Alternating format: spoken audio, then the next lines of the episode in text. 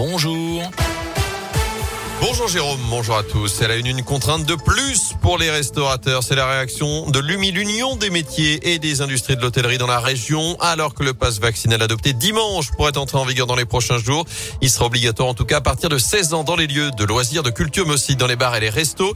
Et avec l'instauration de ce pass, le secteur de l'hôtellerie-restauration s'attend à faire face à une baisse de fréquentation. Alain Grégoire le président de l'UMI en Auvergne-Rhône-Alpes. Déjà, euh, vous enlevez euh, les 10% de Français non vaccinés, puisqu'il y en a quand même 6 millions non vaccinés, plus les 600 000 qui se sont fait éjecter du fait que quelque part la troisième dose n'a pas été faite dans les délais. Donc ça fait au moins 10-12% plus euh, l'activité partielle qui est de rigueur depuis maintenant euh, plus de quatre semaines, qui fait perdre du chiffre d'affaires aux bars, euh, aux restaurants, surtout aux brasseries, aux cafés, puisque les Français travaillent de chez eux, du moins une bonne partie. Bon, voilà, toutes ces contraintes s'additionnent, s'ajoutent, et le gouvernement n'a pas pris encore la mesure du désarroi des professionnels. Ouais, L'UMI qui demande justement au gouvernement des indemnités pour les établissements qui verraient leur chiffre d'affaires chuter de plus de 30%.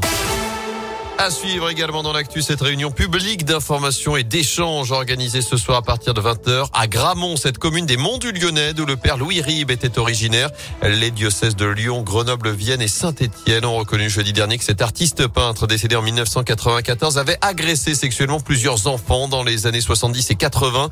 Les faits sont prescrits mais la souffrance des victimes est toujours là. Notez que des œuvres du père Ribes sont exposées dans des églises de la région. Certaines communes ont d'ores et déjà décidé de les retirer. En bref, des transporteurs de fonds en grève dans la Loire. Les salariés de Loomis débraillent depuis vendredi dernier à la Talaudière et le mouvement est reconduit encore aujourd'hui selon le progrès. Mobilisation nationale pour réclamer des hausses de salaire et davantage de reconnaissance.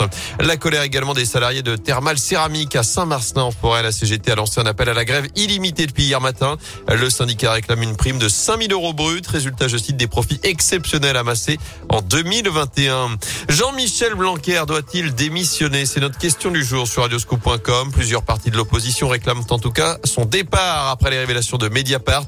Le ministre de l'Éducation était en effet en vacances à Ibiza lorsqu'il a dévoilé le nouveau protocole dans les écoles à la veille de la rentrée de janvier. Le ministère confirme qu'il a travaillé à distance et que les annonces n'auraient pas eu lieu plus tôt même s'il avait été là. Lui dénonce un procès politique. Éric Zemmour a été condamné hier pour provocation à la haine. À la clé, une amende de 10 000 euros pour ses propos sur les mineurs isolés qu'il avait qualifiés, je cite, de voleurs, violeurs et assassins. L'avocat du candidat à la présidentielle va faire appel. Angeles.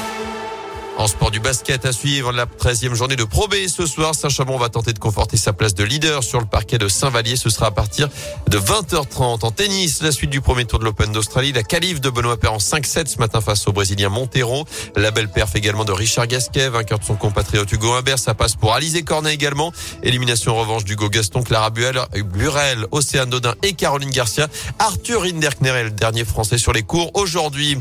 Du beau monde à Trelin cet été pour son grand retour. Les organisateurs du Forestival ont dévoilé, euh, dévoilé hier les huit premiers noms de la prochaine édition. On retrouvera notamment Damso, Terre Noire ou encore Skip the Use. Notez que 25 autres groupes doivent encore être annoncés dans les prochains mois. Le Forestival, ce sera les 5, 6 et 7 août prochains. Les billets sont déjà en vente sur le site de l'événement. Avant cela, autre événement à ne pas rater. La rue des artistes fait son retour à Saint-Chamond avec Tikenja Fakoli à l'affiche de la 25e édition. Ce sera du 17 au 19 juin.